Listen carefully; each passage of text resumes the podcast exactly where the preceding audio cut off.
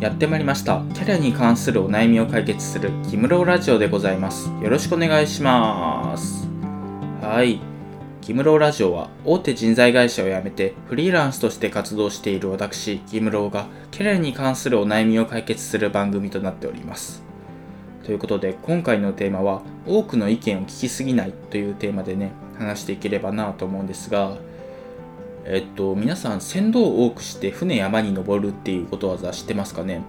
これね、結構私が大事にしてる言葉なんですけど、要は船頭って、まあ、こういう風に船漕いでみたいな感じでね、あの船のね、その漕いでる人に指示を出すような人なんですけど、それが何人もいると、へんてこな方向に行っちゃうと、もう山に登っちゃうぐらいね、変な方向に行っちゃいますよみたいな、なんかそういう意味なんですけど、でそういう意味って言っても分かんないですよね。まあ、要は指示する人が多すぎるとどの方向に進めばいいか分からなくなるっていうそういうことなんですよ。で私もね結構これを共感するところが多くって、まあ、アドバイスをね聞く人数っていうのは絞った方がいいなっていうのをね感じたことがあるんですよ。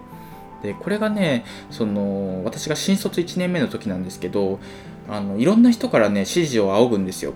例えばビジネスの基礎を学ぶ人とかあとはその仕事にね一緒に営業で行ってくれる上司とかなんかいろんな人にねその会うんですけど会うというかアドバイスをもらうんですけど言うことがね全然みんな違うんですよ、まあ、ちょっとね共通する部分もあると思うんですけどその中でもねまずはこれをやった方がいいとかまずこれをやった方がいいみたいなのがね全然違くって。でその時ね私本当に10人ぐらいの人からねアドバイスを同時並行でもらってたのでもう 10, 10個をね全部あのやろうとするともうよくわかんない方向に行っちゃったんですよ。あの全部やるんですけど全部中途半端なので全部ねそのうまくできなくってみんなに怒られるみたいななんかそういう状態だったんですよね。で本当にそれが辛くってなんで自分はこんなにできないんだろうみたいな。なんかそういうことをね結構考えたりしたんですけどただ今考えるとどう考えてもねアドバイスをもらう人が多すぎたなっていう感じがするんですよね。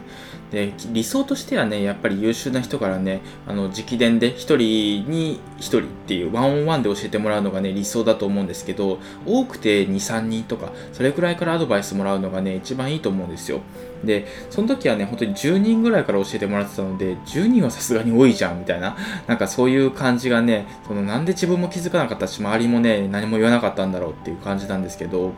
それがねちょっと今でも後悔してるところなんですよね。で結構ねこういう境遇に立ち会ってるというかあの境遇にねあのなってる人って多いのかなと思っていて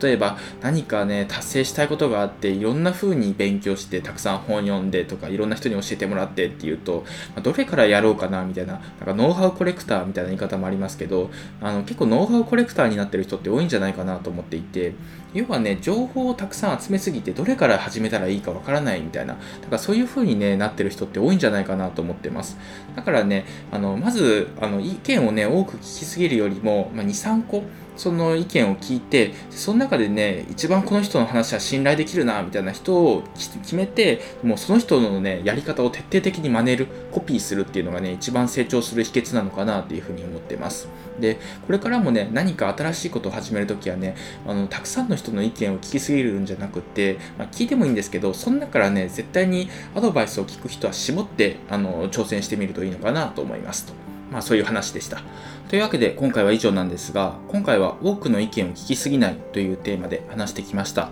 で結構ね船頭を多くして船山に登るっていうそういう状態の人はね多いのかなと思うのでもしねちょっと自分にも当てはまるところあるなっていう人はね是非今回の放送をね参考にしてみてください。で今回は以上なんですが副業演芸場というブログをやっていてそっちでもね結構役立つ情報を発信しているのでもし興味がある人はねそっちも合わせて読んでみてください。というわけで今回は以上です。ありがとうございました。